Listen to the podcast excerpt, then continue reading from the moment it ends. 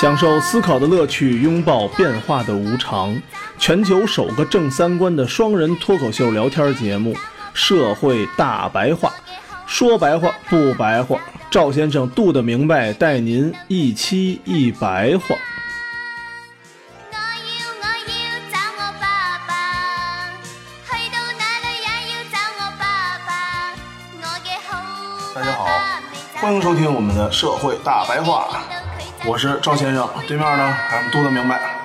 大家好，上一次我们说了一下，为什么专家说出这么不着调的话，说让大家生孩子啊，你们不生，不生我就要收你们孩子的税，对吧？这个这种很奇怪、很奇怪的这种言论。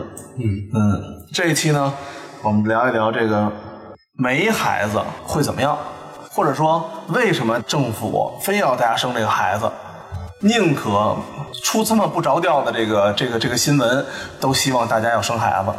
咱不管这东西最后实行不实行啊，但是这个人口问题肯定是要解决的，就是这个生育率低的问题。为什么要解决呢？咱们都不用看别的国家，咱就看看旁边那小日本。嗯现在这老龄化闹的这个，愁成什么样？对啊，他们现在这个经济为什么衰退成这样啊？就整个这个金融危机以后，最大的倒霉蛋就是日本。啊，就是因为啊，同样进入到后现代以后，同样经济危机了，日本跟欧盟和美国有什么区别呢？日本没有引入移民，嗯它没有像欧盟那样那么大量的从这个中东地区和和北非地区移民。好像我一个刚从日本回来的一个一个朋友，他父母全都在日本，嗯他也是那种日本的什么永居什么之类的。好像我听说日本现在开始也开始了对什么那种菲律宾人什么的开始这种了那就。想办法了嘛。起码是劳工移劳工性质的啊，不会是那，也许不算移民，但是最起码是劳工，永久性劳工。因为是他这次回来的时候，这次还真的是这次说的。他说：“哎呀，现在那个日本特别多，路上经常能看到那种什么菲律宾人啊，还有那种什么墨西哥人，就是有没有墨西哥人没太记清，反正是那种皮肤的啊，不不不，绝对不是亚洲人，也不是老外。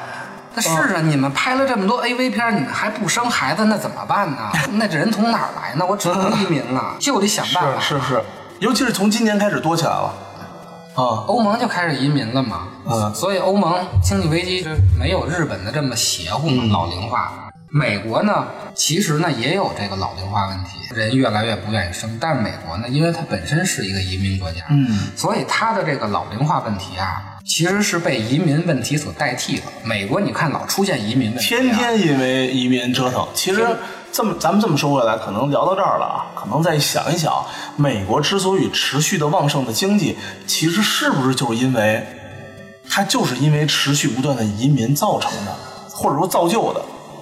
不，它不断的通过从劳工移民，还有技术移民、资本移民，相当于我觉得可能任何一个国家，它都没有能力靠它自身持续发展一百年。但是呢，它通过各种劳动力输血、资本输血、技术输血，哪怕说人才输血，不停的往里输，他是灯塔国嘛，凡是有能力的人都往那儿奔嘛。对吧？对可能是最终是这个东西造成了这个国家现在看起来比较的好。但是现在美国已开始出现这个特朗普的问题，就是右翼的这个保守主义嘛，嗯就觉得我们美国人是美国人。原来美国人不觉着自己是美国人，对就是因为他是全世界的，全世界的都国家凑在一块儿了嘛。他现在也有这种民族主义边缘性倾向了嘛，嗯。所以美国的老说这个移民的问题，其实也是一个老龄化的问题。嗯，因为没人的话，他也得一直移民。对，为什么这个老龄化会造成这个经济衰退呢？就是因为这个劳动力其实就是这个社会发展的一个驱动力。嗯就是你说白了，这你得有人才能发展的嘛，没人扯什么蛋呢？AI 永远代替不了人。人一少啊，消费力就少，就买东西的人就少了。机器人可不买东西。对，咱们之前说那个日本的那个供给侧改革似的，他没人买了，这不就靠着咱们去买去吗？对，你人一少啊，劳动成本也高。你看日本打车多贵，嗯，打车贵，然后为什么都是那个无人的售卖机啊？因为开小卖部太贵了。人这么少，我这个一个工人我要的钱就高嘛，劳动力对高嘛。好多阿姨们什么的，一还都在后面去煮面啊什么的。对你请不起人。而且呢，它还出现一什么呀？你政府开支就大，因为咱不是有福利嘛？咱们上期说这个，从五十年代的平均寿命五十，咱们国家都涨到平均寿命七十岁，嗯，涨了二十年。原来退休以后，男的是六十吧，就是政府再掏个十年的钱，嗯这人就死了。现在好，你像日本都活到八十三，嗯，那你从六十到八十三，这二十23年。按七十岁平均寿命的话，现在你涨到八十岁的平均寿命，那我政府多交了十年的钱，对，相当于就是你的社保金，你上交的社保金乘以你的工作年数，得出的一个总额，再去除去你活着这个年数。对啊，啊，这个年数可问题是，它不是我还我政府还完您就完了。保险机构是什么？保险机构是您交了那么多钱，我负责给您养老。您无论活一千岁我就只我就给您这您交的养老费里面乘以您的所有的，比如说你的盈利也好、税率也好等等，全部加上，可能交五十万，最后你总盈是八十万，我就给您总价八十万。对对对，咱们家长其实最明白了，退了休以后多活一天就是挣一天钱，嚯，可不是吗？可不是吗？所以平均寿命一高的话，政府的开支就大。那是恨不得指数性的往上这么涨。咱们啊，虽然老说这个生命无价，但是你到了这个真正落实到政策的时候，这个东西就是有价钱的。对对，虽然不太好听，但是你你不能老喊口号嘛。嗯，老说生命无价，那没有用，你没有是吧？？那天我就跟我爷爷，我们就是之前就有一次有一次闲聊，我就说嘛，我说爷爷你这个上班工作一辈子都没挣这么多钱，您退休挣了三百多万怎么挣的呀？退休金啊，退休金能退出三百多？可不是吗？嗯，你爷爷是干部是吗？对，算干部啊。啊，那不一样啊，干部的话，你想，而且再一点什么呀？再一点啊，我爷爷在六十二岁的时候就产就已经发布死亡通知书了，人就死了。啊！啊，对，人就已经死了。但是呢，因为那个，因为也是在部队医院嘛，啊就啪啪啪又就那个又电击击醒了，哦，激活了之后，人家老头儿从六十多岁、六十二岁一直活到，因为前年去世的嘛，活到九十三岁，他领了三十三年的退休金，三十三年，咱不说别的。嗯，他们有的那个有干部退休金稍微高一点，一年，而且现在确实整体都会高一点儿啊，就基本上几千块钱一个月，啊那差不多凑吧凑吧，一年退休金能凑出个呃五万十万的总能挣出来，啊，三十三年就是三四百万啊！我我我爷爷说我我我爷爷说我退休的时候可能一月才拿五百还是拿多少钱？这政府都得掏的。三百多一个人三百多万，所以就是这生育率下跌的问题啊，还出现了就像咱们国家这个留守老人的问题，嗯嗯，最后就变成空城了，这个城整个都空了，对年轻人都去外头打工了。对是他外头打工呢，他是到那边的生育率自然就没有在家乡的生育率时候高，嗯，没人了，到最后我跟你说，房子自然就跌了，没人买。对啊，你像咱们上一期说的，人口都跌到全球比重的百分之五了。对，到时候这个咱这房价可能也会出现跌的这个问题。而且你看啊，东南亚人算挺能生的，啊、对，泰国啊、越南啊，因为咱们这几年嘛，啊那边挺高的，这几年那一带挺吧对吧？你看这几年其实，呃，挺流行的，中国挺流行的去海外投资，尤其是以东南亚为主，投资房产什么的。感觉他们那边房产啊，我听我了解过，呃，还挺多的，房源什么的非常的多，比中国其实要多得多得多。嗯，嗯，他们在这么高人口的那条件下啊，都没有把自己的房子消化完。咱中国的这么盖了这么多楼，嗯到时候人口再出现这种断崖式的这种下跌，那没准这房价真的也会跟着一块儿嗯，会会会下降。保不齐啊。嗯，这个农村啊，现在很多这个学校都合并了，呃，在咱们小的时候，我记得我上完小学，在我上高中的时候，然后我妈就跟我说，我妈也负责当地情况嘛，啊，就说那个他们单位周围的小学都没有了。啊我说为为什么呀？没有生源，啊，就都合在一个合在一个没有生源了。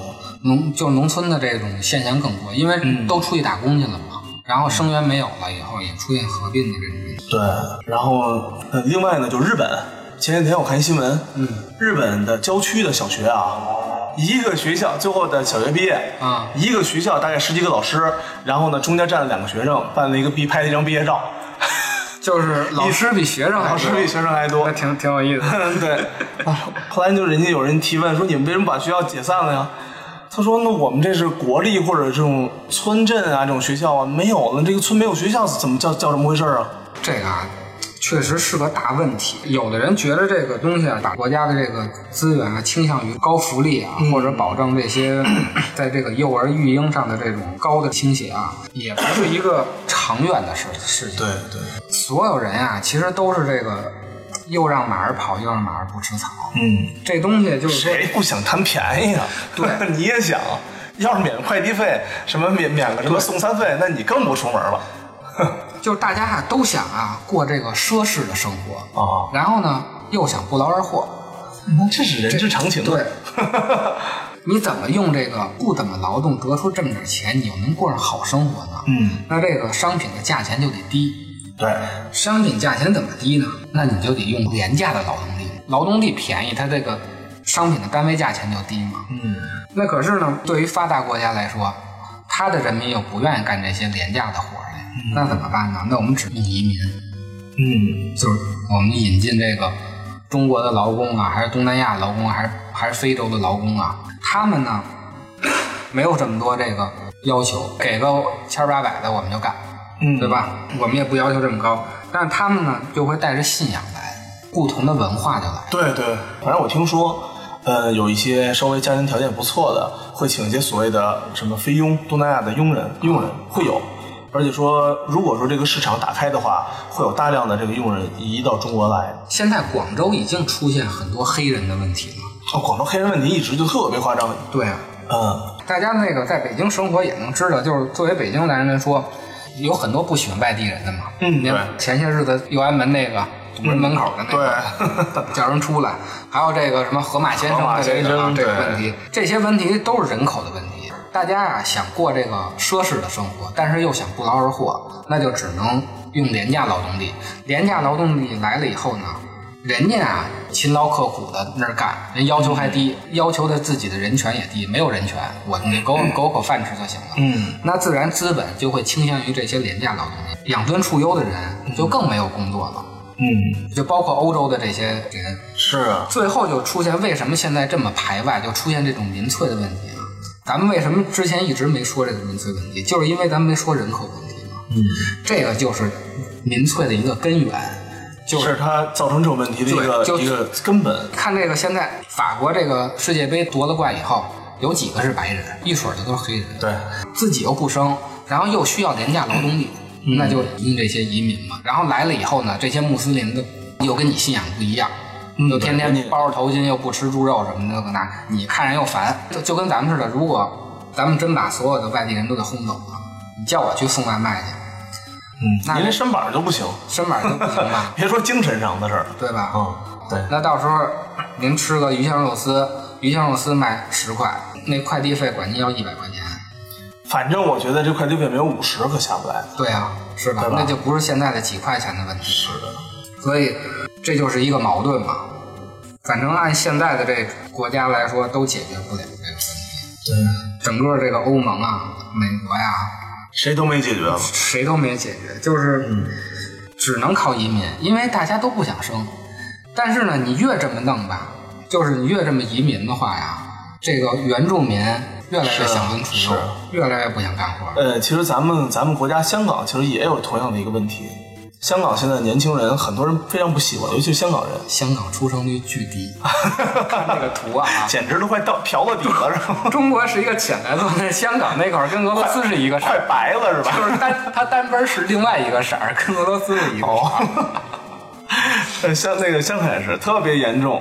然后因为我觉得我有我有一些朋友，他们嫁到香港了，嗯，然后他们说我说怎么样？他说其实不太喜欢香港，然后现他们也不喜欢香港年轻人，天天都在做游行，就反正各种反对政府。反对中国的好多这种什么移民的人，反对非香港人去排外嘛保守啊保守特别排外，排外到不能再排外，然后就各种对社会不满，对工作不满，对去那边的，比如我们的大陆的人去工作的也不满，就反正对任何人都不满。占领中环，然后还有什么雨什么雨伞运动，叫什么伞运动来着？小黄伞小运动，黄伞儿运动啊啊，就这种，就自己呢不想干活，受不了这个累，但是又反对其他的那种劳工去抢他们的工作，让他们对就没有没有办没有工作了。对，作为咱们北京人，其实都能体会这种啊，会有这种？问题，对，还是要还是要正常面对的。就发达国家的这些老人啊，都会有这种问题。对，在这方面，我觉得日本可能做的还真的是还算不错了。对，人老头儿都去开老头儿老太太去开出租，人家去执勤。你说十中国这些保安都是十几岁的小孩儿，正是身强力壮、国家发展的栋梁呢，一个个当保安，要不就当送餐，要不当什么东西。真的有些事儿老人干不了了，年轻人呢又不去做。都惦记创业呢。嗯，对，对，电信创业。这个人口的问题啊，到底是怎么办呢？嗯一九九二年有一个诺贝尔经济学奖得主啊，叫贝克尔，他提出一个什么呢？就是利他主义，嗯就是这个提高家庭成员的这个凝聚力啊，其实是一个降低这个灾变和不可测能力的这么一个东西，就是他能那个就分担风险和损失。利他主义说白了就是咱们儒家说的这个“各亲其亲，长其长，则天下平”，其实就就是这个意思。因为这个福利政策呀，呃，尤其如果倾斜到这个教育方面的话，嗯其实就是相当于啊，每个人给每个人都戴了一个绿帽子。哦，为什么是绿帽子呢？为什么绿帽子？嗯，咱俩都没生孩子吧，哦没生孩子没生孩子，但是呢，你交的税，这个税收会有一部分是用到教育方面去，教育附加税有这项，一直就有，一直就有。就相当于我虽然没有孩子，嗯但是我要承担别人孩子成长的这个钱。哦，那其实应该把这个说出来，大家都生了。就是如果你不生，你就相当于全国的人给你戴了一顶绿帽子。哦，如果你生了，就是人家也给你戴了，你也给别人戴了。明白明白了，明白了，明白了 我养人家儿子去了呗。现在就叫云绿帽。哦，现在不知道讲什么叫云吗？云绿帽。太孙子了。哎，这个企业啊，因为我经常交税了，教育附加税每年都有，每个月都有啊啊。那你天天让人带绿帽，这我不乐意劲儿了，我赶紧得整一个。我一直就纳闷儿，我这因为我也我也不反对，我觉得公共资源那些税务是要交的，这我就一直不知道这教育附加税去哪儿了。就我总说嘛，因为之前那事儿也不是也闹嘛，说这个国家苛捐杂税，所谓的说各种什么有的没了的，比如地方交通税，还有城市建设税，这这是都有的，这是咱们每每个月结算的时候都要上的，虽然不多，百分之几个点，但是也其实也不算少。嗯税的问题啊，咱们可以单聊一次。嗯因为有一个学者说过一次，咱们中国有一个叫黄宗羲定律的，还挺有意思的。嗯就是整个从从古代到现在所有的税收问题，嗯，可以找机会再对，咱们可以单说一个这个税的问题。对，大家不要想着觉得外国的税好，到时候回头我们再聊的时候，我们再给你分享美国的税，你才知道到底应不应该移民呢？对踏踏实实跟这儿待着吧。咱们儒家不都常说这个，就是你要分出亲爹和这个亲叔叔嘛，嗯然后什么亲亲外甥这种有层次的这种差别的爱嘛。然后墨家不是讲究这个兼爱嘛？嗯兼爱说白了，就是所有的人都是你爹，有一个公共的爹，这个其实就是这个意思。所以这个孟子啊，批评这个杨朱和这个墨翟啊，杨氏为我，这个杨氏啊，就是这个杨朱啊，说白了就是现在的这个利己主义，嗯就是新自由主义。叫杨氏为我是无君也，嗯末世兼爱呢是无父也。这个末世啊，按现在来说就是平权运动，什么多文化运动啊、平权运动啊、什么社会福利啊，这都是就是墨子干的事儿。用现在的理解，这个末世就是这么回事儿。末世兼爱是无父也，无君无父禽兽也。哦，所以这个儒家为什么一直在批评这个末世啊，还有这个杨氏啊，比批评法家还厉害？儒家呀，嗯，哦，是吗？对法家法家无非就是强权折腾折腾就完事儿了。其实到最后，就儒法就合流了，这个可以再哦单说这个问题。又从法制上治着你，然后呢，又从精神上让你那什么着顺从我。咱们这个两千年主要都是儒表法理，就是外边是儒家，里头是法家。这个儒家呀，最恨的呀，就是这个墨家，禽兽。禽兽是吧？为什么禽兽？咱们看看这个出生率就知道了。就是你说的什么再好听，现在的什么个性解放啊，我们又走出前现代呀，说的天花乱坠的，嗯看着都特别好。我们终于自由了，有了人格了，我们走 出了这个以前的这个 我们要抖起来了。对，走出封建的这什么专制乱七八糟，说了这么半天，然后您最后人越来越少了，对对吧？什么是世界末日啊？全世界的所有人都不生孩子，那就是世界末日，对，都不用什么互相扔原子弹。你看这个美国其实也是这样，有人就做过这个调查啊，总和出生率嗯跟这个共和党的支持率是成正比的。哦，跟民主党的支持率是成反比的。支持共和党的人更爱生孩子，支持民主党的人更不愿意生孩子。哦民主党就是希拉里的那个啊，精英派精英派，是吧女权呀，什么平权呀、LGBT 呀，对就这些问题啊都挺好听的。啊，这最完美、最好听的声音了。我们要对啊同性恋，我们也没事儿，我们接纳所有的人，大家都买，都吃好的，喝好的，对对吧？穿名牌儿，戴名帽儿，开名车，戴好表，对，最后没人了，没谁都不生孩子，谁都不生孩子谁都不生孩子了。都自己爽。对啊，嗯，所以为什么所以这次共和党赢了是吧？对这个问题，为什么最后共和党赢了？这个东西啊，说的是挺好听的，哦，到最后在现实上呢，就是没人生孩子。没生孩子就没有就没钱嘛，没有钱，这些生孩子的人就拿不到更好的福利嘛。对，然后你就得移民，你招来一大堆人呢，你搁我们家我也招我烦。你招来这大堆移民的意思就是要廉价劳动力，但是又跟你这个平权和平等又相冲突，所以他们这个这个最虚伪了是吧？最虚伪的就是这个民主党的这些人，我 跟你说吧，就希拉里这些人，所以你爸从小让你移民啊，你知道吗？就其实没说错，你知道吗？你要去了，没准都是幕都是那个特朗普的幕僚了，你知道吗？我真的我就是跪舔他们。你们俩就他妈凑在一块儿就折腾吧。对，咱们好几期这个给女权打气儿啊，咱们这回也说说这个男权嗯，就是你说半天女权，最后弄得所有人都灭绝了，那可不行。嗯，对对，呃，其实就是，呃，真的是这样的。嗯、大家嘛都说女性的地位高了，各种东西，其实我觉得和毛主席所说的，呃，女女性地位高还真的是不一样。毛主席说你你的女性地位高了之后，你不但要在家庭和工作中起到更多的主导作用，还有英雄母亲呢，还有对，然后同时塑造了英雄母亲。因为你是英雄母亲，你又在工作上突出，并且你在家庭的统一管理下，你起到了特别巨大的贡献，所以你是英雄母亲。所以毛主席牛逼呢，他又解决了平等问题。又又解决了你生孩子的问题。这个呢是刚刚你牛逼，你男朋友跟你说那个你去给我倒杯水，你就不能去，你就得说你丫自己去倒。对，啊，然后你各种各种东西都是，其实其实是一个把女性单独的不断不断的剥离出社会和家庭以及这种男女之间的这种问题之之中了之后了。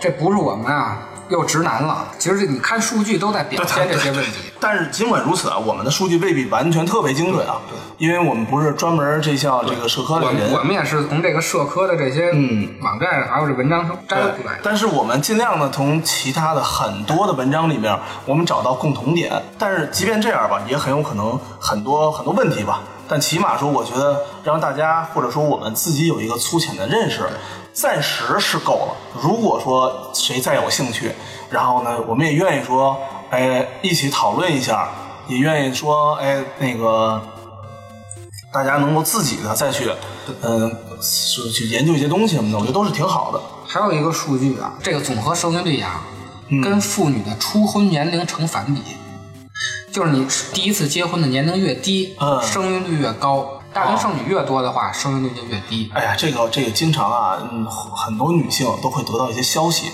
就说二十三岁是二八二十六七岁是生育的黄金年龄，嗯，这不是就胡说八道吗？怎么着，十八岁比二十八岁生的黄金年龄啊？就这就是现在这些民主党的人民主党也好闹的呀。销售人员啊，或者说广告啊人员，还有这种这种社会营销人员造成的。你想想，二十八岁为什么这么说呢？是因为您正好二十四岁工作，或那大学毕业，二十五六岁应该，或者说你只我只能让你这个时候生孩子。或者说只能告诉你这怎么怎么样，因为我不能鼓励你们十八岁，那学怎么办？对，就就是说，所以说这完全是一个商业骗局。那 你说现在怎么办呢？如果你要想让这个生育率高，那就只能回归传统，那就变成男尊女卑了，咱们又变成直男了。你对就一说回归传统，但是如果你为了这个人口的问题呢，那只能回归传统，因为所有的数据表明的话，就是如果是平权的话，男女平等，那生育率就是低，嗯福利越高，生育率越低。是这样的。然后 你又需要这个劳动力，那就只能从人家非洲或者人家那些借，人家不管男女平等，对人家就是生。然后人家还有廉价的医药那个药物，这个问题呢就不好解决嘛。你回归传统以后，你不可能了。嗯，就这个东西啊，由简入奢易，由奢入俭难。你 你说现在咱们回归传统了啊，跟跟国家说我们要 男尊女卑了，嗯女女的就天天在家就待着就缝衣服，你们做饭了，什么也别管了。对，没有人乐意。那得骂的比那个就这教授还得还得狠对是吧？对对对所以它不太可能，很多问题你你都可以解决，禁止堕胎，嗯或者哎，那个基督教是禁止堕胎的是吧？天主教，天主教，天主教严重，天主教比较严重，哦。新教是没有天主教那么严重。但是我们也不认不允许你们杀生，不允许你们堕胎，但是不会说因为你堕了胎之后，就直接您就地狱就就被撒旦审判了，是吧？反正从宗教来说，一直是反对堕胎，但是对现在法律上又因为这个嗯女性权利越来越大嘛，嗯，所以它这个法律上又不又可以说就是可以堕胎，但是宗教上就就一直是不允许的。哦，就是如果你想让生育率提高，目前来说短期有解决办法，那只能是加大这个公共福利，就是在这个儿童方面的倾斜。但是加大了儿童方面的倾斜，因为就这么点水和这么点泥，那老人的那个方面必然就会少。你不能说给我使完了使完我了，您就不管我了呀？中中国又有这个养什么什么，中国有这种什么赡赡养养老的这个传统啊。您这把您把我的这个文化根基卸了。尊老爱幼，尊老爱幼不能光爱幼不尊老吗。对，但是呢，就这么点水壶这么点泥儿，爱幼多了，那尊老就少了；尊老多了，爱幼就少了。嗯，要想生，那就只能牺牲老人。对所以我现在就比较担忧的就是什么呢？现在这个整个这个生育率这么低，会会不会有一天真的牺牲了老人？对，会不会十年以后，我爸我妈这个这个钱就不发了，或者二三十年以后，咱们压根儿就没有养老金了？对，这东西我觉得说翻脸就翻脸，是是吧？你因为现实状况翻是是迫不得已翻脸啊，对呀、就对不对？不是说谁都不想翻，那就这样了。对啊，再倾斜养老的话，那更没人生了，以后对那是三，当时那个下岗职工不是也就没辙对啊。啊？那你们我们再这样又得挨揍，那就只能下岗。你说搁谁谁不愿意自己父母长命百岁呢？对对吧？是真的人这么少了，那你说咱们现在贷款买的这些房子，到时候都 贬的他妈狗屁不是。给机器人住。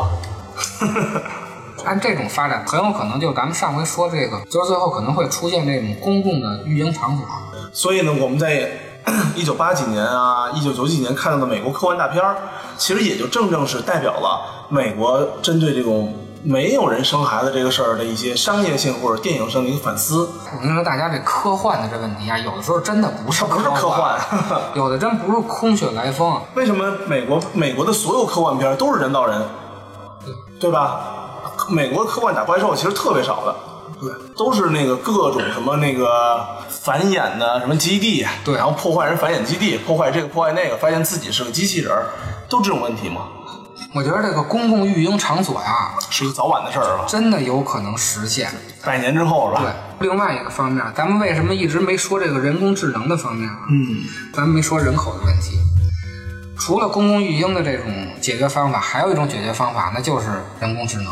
嗯，咱们老觉着人工智能啊，老有一种机器毁灭人的这么一个恐慌。我跟大家说啊，这个机器如果真的能毁灭人，那就说明人进行了一次自身的革命。就原来咱们不是都工具化嘛，都工具化，其实都外部工具化。想跑的话，你开辆车嘛，但是你自己没有改造自己的腿，你就是坐在车里嘛。对，如果人工智能真的能那个实现的话，其实它并不是说这个人毁灭了，它是人的一次进化。就可能说只是你这个，就真的是有可能，我们除了我们的大脑是我们之外，其他的都是一次都是机械的再造就是相当于你把你自己的这个，就是这个自由意识，赋予到一个机器上了，那就相当于你不生孩子，然后你造了一个孩子，其实就是这个意思。是这样的有一天这些人能毁灭这个肉体的人类的话，那其实他就其他就是新人类了。你对 他就是新人类，其实你就进行了一次革命嘛。说白了，就是把自己的肉体变成了一个更这么先进的这么一个东嗯。西，就是去机器的人化，就是。所以这也是西部世界最后虽然结束了，但是它没有结尾，对。就这个新人类和人类交汇了。其实西部世界一直就是这个意思，它真正以后的发展并不是人的机器化，而是机器的人人化。人化了。对，这个主要矛盾还是要注意和摆清的。大白天会陪你逛街，可晚上他会陪我过夜。星期天他会约你去玩，是为了跟我烛光晚餐。没想到你的电话打了一遍又一遍，他不敢接，我来接。绿帽子就扣在你头上，你能把我怎么样？我的心都为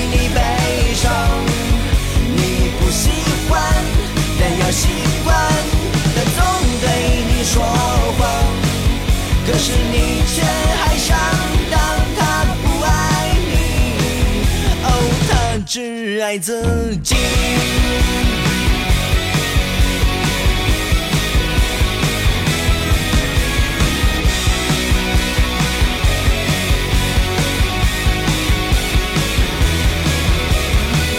情人节想给你惊喜，拿着玫瑰花在楼下等你。我发现你的门窗紧闭，没关系，我打电话给你。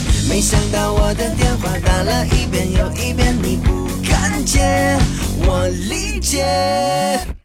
绿帽子又扣在我头上，我能把你